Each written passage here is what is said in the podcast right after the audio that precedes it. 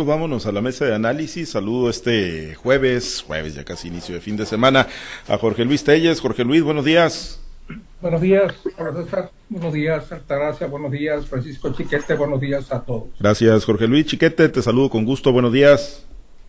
Buenos días, Pablo César. Buenos días a Jorge Luis Altagracia y a todas las personas que hacen el favor de Gracias, Chiquete. Altagracia, buenos días. Buenos días, Pablo César, Francisco, buenos días, Jorge Luis, buenos días a toda nuestra amable audiencia. ¿Cuánto nos pagaron del maíz? Aquí de manera unánime dijimos en la mesa que andabas cobrando el maíz o andabas trillando todavía la del vecino. Fíjate, ¿sabes a qué andaba? Andaba en, un, en el Colegio de Economistas de Sinaloa y, la Federación Mexicana de Economistas presentando una ponencia sobre Sinaloa, el granero de México, ah, donde cumplimos todos los problemas ¿Y cómo, nos cómo nos describiste? ¿Bien, mal? ¿Cómo? se fue yo creo que se fue a, apartar los boletos de las vacaciones que dijo el gobernador. No me alcanzó, nomás que su pesos les tocó para, para vacaciones. ¿Cuánto, cuánto? A lo mejor eso sí, pero a mí no. Pues eh, hay de todo en la viña del Señor, hay unos que les alcanza y otros que no, hay otros que traemos lodo pegado desde hace tiempo. Bueno, hay que hay, hay a quienes les alcanza para irse y a otros que no nos alcanzan ni para quedarnos, ¿no? Como como dicen. Ya quisiéramos pagar. Colega. Bueno, pues vamos a uno de los temas, eh, Jorge Luis. Eh, pues ayer yo creo pusimos a temblar a Dinamarca, ¿no? Con una propuesta que hizo nuestro presidente López Obrador, ¿no? De tener un avión cargado con medicinas, medicinas de todo el mundo, dice, para llevarlas rápidamente a los hospitales donde se requieran, ¿no? Donde pues alguien esté moribundo y que requiera un medicamento y si no se tiene en ese hospital, pues rápidamente tener una especie de reserva, una especie de banco. Dice, se me ocurrió, porque así lo dijo, se me ocurrió ayer, o sea, y pues la soltó en la, en la mañanera, Jorge Luis, ¿mera ocurrencia o proyecto viable? No, no, no, pues que sí es un proyecto que podría ser viable, ¿verdad? Pero, pero ya para lo que resta del sexenio es, prácticamente imposible.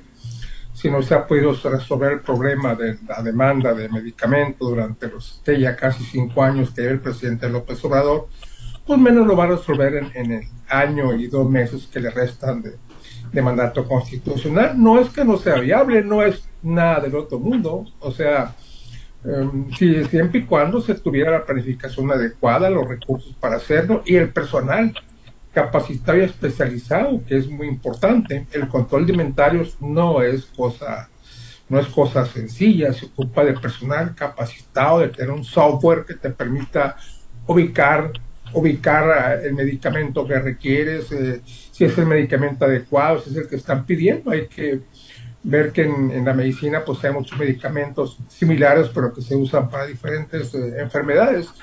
Entonces, en teoría, pues sí, eso sí, sí sería algo viable, ¿no? Pero en lo que resta el sexenio de, de Obrador, eh, no, es, no, es, no es un proyecto inviable, es un proyecto imposible, porque se requiere se requiere de mucho tiempo, quizás podría planteárselo al nuevo presidente siempre y cuando sea de, Morena, porque si se lo plantea al otro que viene y de Morena, pues simplemente, simplemente lo va a mandar al diablo.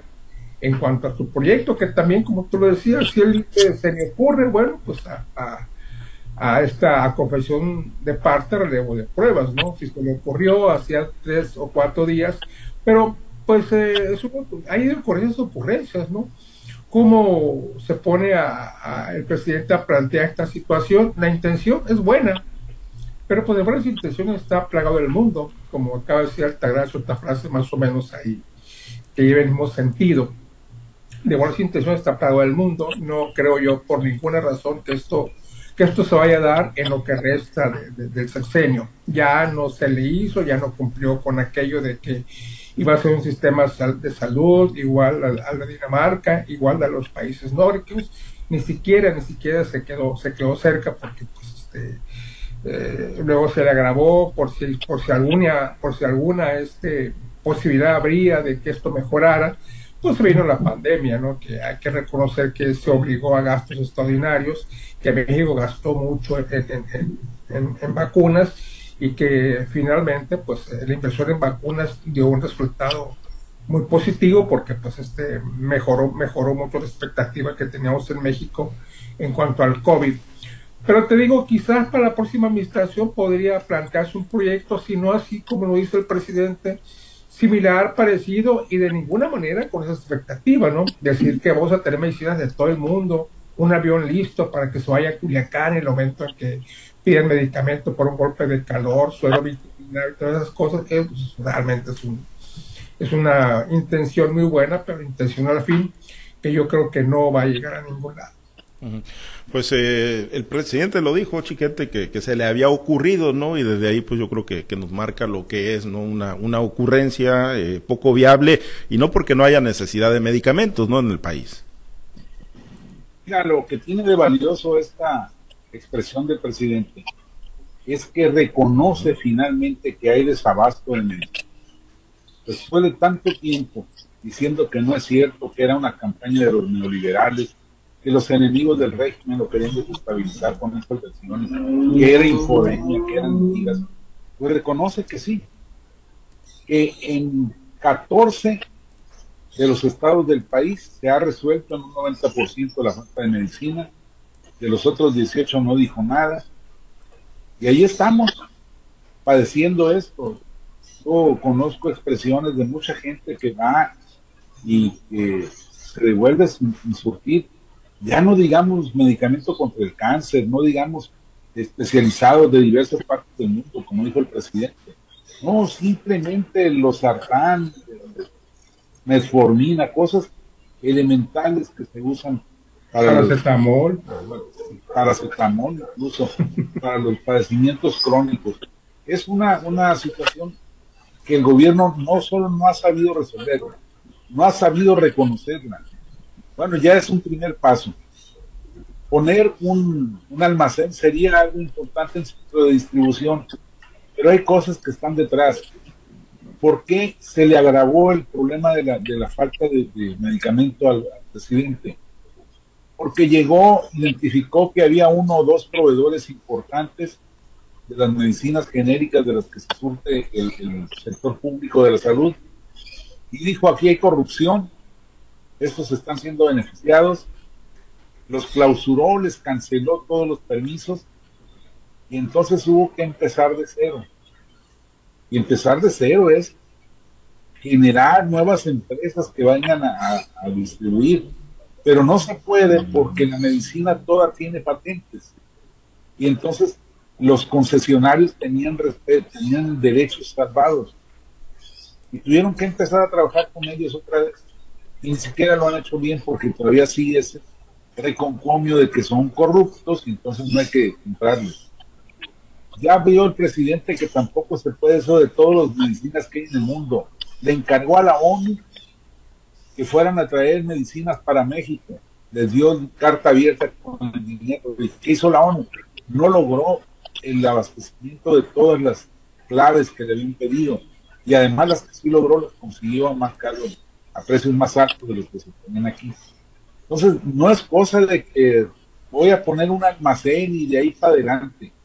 No, es un problema de planeación muy serio, muy fuerte, en el que hay que trabajar en de acuerdo con las empresas productoras, decirles, a ver, yo tengo estas necesidades y necesito este abastecimiento. Y bueno, si ya tienes esa capacidad, esa posibilidad, ¿para qué quieres un almacén? Pues mándalas directas a donde haga falta. Hay un promedio, hay un comportamiento promedio en la demanda de medicina, en la necesidad de medicina. Sobre eso puedes trabajar para planear. Si Sinaloa necesita 40 toneladas bimestrales o, bisemanales, pues que se programe esa entrega.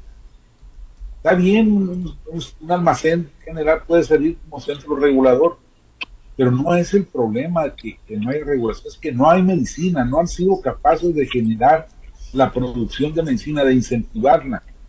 Ese es el punto más grave. Y luego, el siguiente punto problemático es que no reconocen el problema y se lo echan a la politiquería.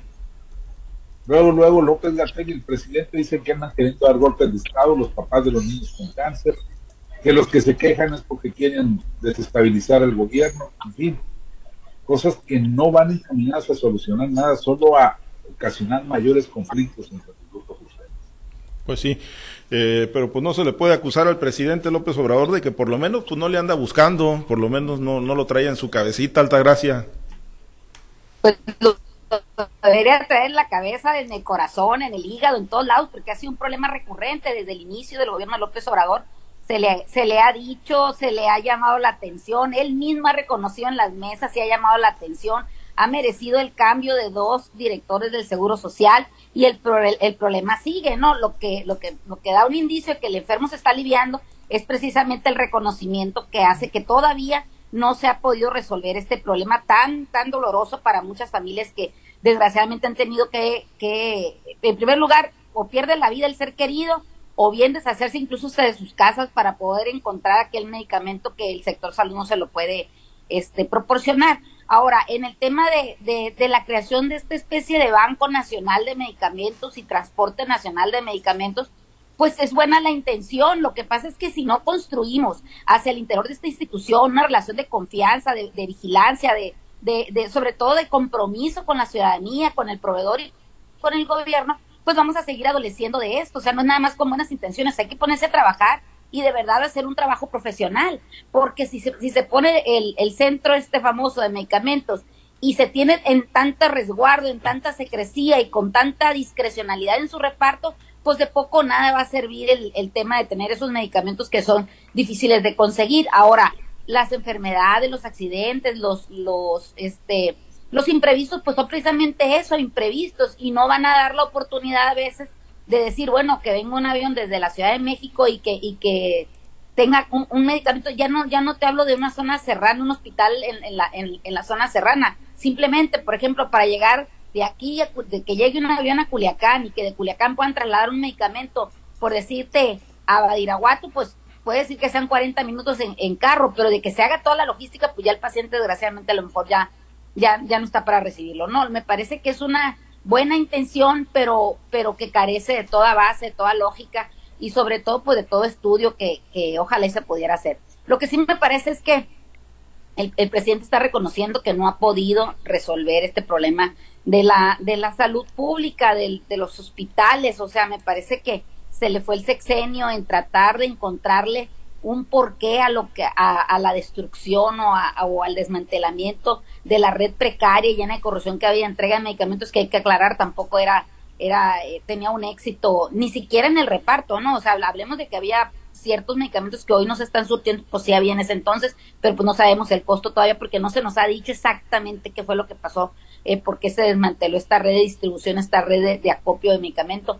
Esperemos que en estos, en este poquito más del año que le queda al presidente, pues logre establecer por lo menos algo parecido, si no a Dinamarca, pues de perdida otro país que esté entre medio del sistema precario de salud de México y el, el gran sistema de salud que puedan tener los países nórdicos. Ojalá y, caminemos hacia, hacia ese destino, pero, pero me parece que el presidente no, no, no, si, si dimensiona por lo menos en, no en su totalidad, pero sí que tenga una dimensión, no ha hecho, no ha trabajado o no ha, no ha habido esa empatía y ese compromiso, sobre todo ese, ese seguimiento de este problema tan grande que es el no tener un medicamento en, en nuestro estado, en nuestros hospitales, ya no hablemos de medicamentos controlados o medicamentos de difícil este, adquisición, sino simplemente medicamentos, como dice Francisco, de uso cotidiano, que desgraciadamente México es uno de los principales países que tienen obesidad, que tienen diabetes, que tienen esas, esas enfermedades este, crónico-degenerativas y que no hay un medicamento, pues eso, eso sí me parece que es algo es algo bastante grave, bastante señalado y que creo que va a quedar como una, una, una gran, un gran pendiente en el gobierno de Andrés Manuel. Sí, se perfila, se perfila, ¿no? Como pues de los grandes pendientes, Jorge Luis, ¿no? Junto con la seguridad, yo creo, ¿no? Este de la Pero salud. Todavía dijo que en 24 vamos a tener nuestro Dinamarca. Nuestro Dinamarca, pues sí. Ya, ya lo intentaron creando un Insabi, Jorge Luis, eh, ya regres, ya recularon, eh, tronaron el Seguro Popular, hicieron un Insabi, ya lo desaparecieron, ahora van con un INS Bienestar y, no terminan de resolver el tema de la salud. Es que ya ni siquiera subas tanto la mirada, no te compares con Dinamarca, compárate con otras naciones de aquí de América Latina que han tenido resultados muy halagadores, el caso de, de Colombia, un país donde pues, siempre México aparecía por encima de Colombia en todos los aspectos. Costa Rica, un país eh, tan pequeño que tiene un sistema de salud mucho mejor al de México, y algunas otras naciones aquí de América Latina ni siquiera ocupa son compararte con, con, con, los países nórdicos para ver que nuestro sistema pues está prácticamente que está prácticamente en nuestro sistema de, salud, de producción de medicamentos y de la distribución y de una adecuada atención y además de una adecuada política de, salud, sobre todo ahora que ahora que, el bienestar está abarca vida a, muchísimos eh, a nuevos derechohabientes. Si, si ya de por sí los médicos del Seguro Social se quejan de que no tienen capacidad, no hay capacidad humana para cubrir a, a 40 pacientes diarios que se les presentan, 20, 40, pues menos van a tener para atender a todos aquellos que se van a incorporar con el bienestar, hacia los que va destinado, pues, de, lo que parte esta ocurrencia o esta idea del presidente. Le está apostando mucho al bienestar injustificadamente porque no hay una, no hay una base que te pueda decir que este sistema de salud va, este, va, va, va a progresar y porque por los primeros que van, los primeros que van a protestar somos los derechohabientes del Seguro Social, los que tienen, los que sí pagan su cuota, los patrones que sí pagan su cuota, que decir, bueno, pues es que no se vale que, que, nosotros, los que sí pagamos, vayamos a, tener que, que, atender también pues a otra gente que, que no tiene acceso a ningún, a ningún beneficio social. Qué bueno que así, que así sea, qué bueno que el presidente lo esté planteando en este sentido, pero en la práctica me parece que, el objetivo no, no, se va, no se va a concretar, es prácticamente imposible pensar en, un éxito de este sistema y bienestar al que se le apuesta todo y hacia el que está, hacia el que tiene dedicatoria este programa de, abasto y distribución de, de, medicamentos del presidente. Te digo, para lo que resta López Obrador, imposible. Y el, el, nuevo presidente, pues a ver, a ver si compra la idea. Y vamos a ver, porque a lo mejor ni siendo compañero de Morena, le compra una idea de esta, de esta naturaleza al presidente, porque pues, irá a traer sus otros proyectos, irá a atender el problema de la salud, sabiendo bien que es una prioridad una prioridad para México. Bueno, pues sí, pero pues igual que la seguridad, no. Sí, La, la, idea del presidente de tener pues un proceso tan controlado en la sucesión, por lo menos del lado de Morena, pues es, darle continuidad a sus proyectos, chiquete, y aunque algunos sean sean ocurrencias, no, que se le ocurran de último momento. Pues sí, y lo peor es que las corcholatas están obligadas a decir que van a aceptar esa esa propuesta, que van a aceptar esta esta idea, esta ocurrencia y que la van a llevar adelante. Porque de lo contrario, pues no van a tener el beneficio de que el dedo los apunte, perdón, la encuesta los apunte y les, dé el resultado que están esperando. Es una verdadera lástima que el país vaya retrocediendo en ese sentido. Podrá, podrá haber eh, logros interesantes, importantes del presidente, pero la planeación estratégica la desconcentración era algo que venía caminando, a lo mejor lento, con, irregularidades, como el Seguro Popular, que efectivamente era un nido de corrupción muy grave, pero que daba resultados más que los que ahora se tienen. Y todo, haber deshecho todo eso para crear cosas nuevas que no pasaron de ocurrencias, eso algo que lastima mucho, no solo en lo económico, en la salud, en la sobrevivencia, en la calidad de vida de las poblaciones. Eso es lo que tenemos que exigir a quien gane o a quien esté en la, elección, a quien pide el voto, de cualquiera de los lados que, salgan. Que se trabaje no sobre ocurrencias, no sobre reacciones de, voluntaristas, como el caso del aeropuerto de la Ciudad de México.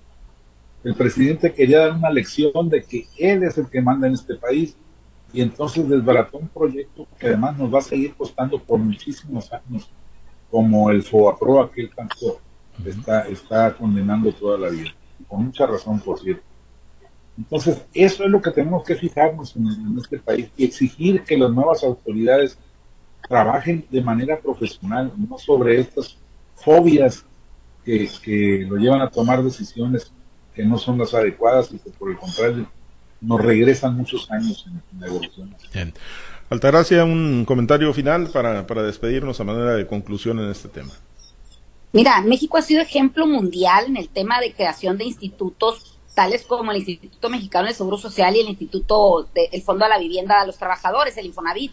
Pero desgraciadamente de ser ejemplo en la teoría, vemos cómo en la práctica pues han, han dejado mucho que desear y, y, cada día parece que se van cayendo los pequeños ladrillos con los que fueron construidos, ¿no? El servicio, el servicio de salud del Instituto Mexicano del Seguro Social es muy caro, tanto para los patrones como para los trabajadores, sin olvidar que también es mucho, muy caro también para el gobierno federal, pero eh, si no se toman las medidas necesarias para que esto siga prevaleciendo en las condiciones o, o como fue planeado, pues desgraciadamente el que va a salir perdiendo pues es, la ciudadanía porque no fuimos capaces de exigir de verdad que se sostenga, que se mantenga y sobre todo que trabajen este tipo de institutos que sí, sí son algo, eh, son, son ejemplares a nivel mundial. No lo tienen, como dicen, ni, ni, no lo tenía ni Obama en este caso, ¿no? Pues sí, sí, pues no lo tenía ni Obama, pero bueno, pues no lo tenemos nosotros. Bueno, pues nos despedimos, Altagracia, excelente. ¿Eh? Pues? Ya quedan puras garras de eso. No, pues sí.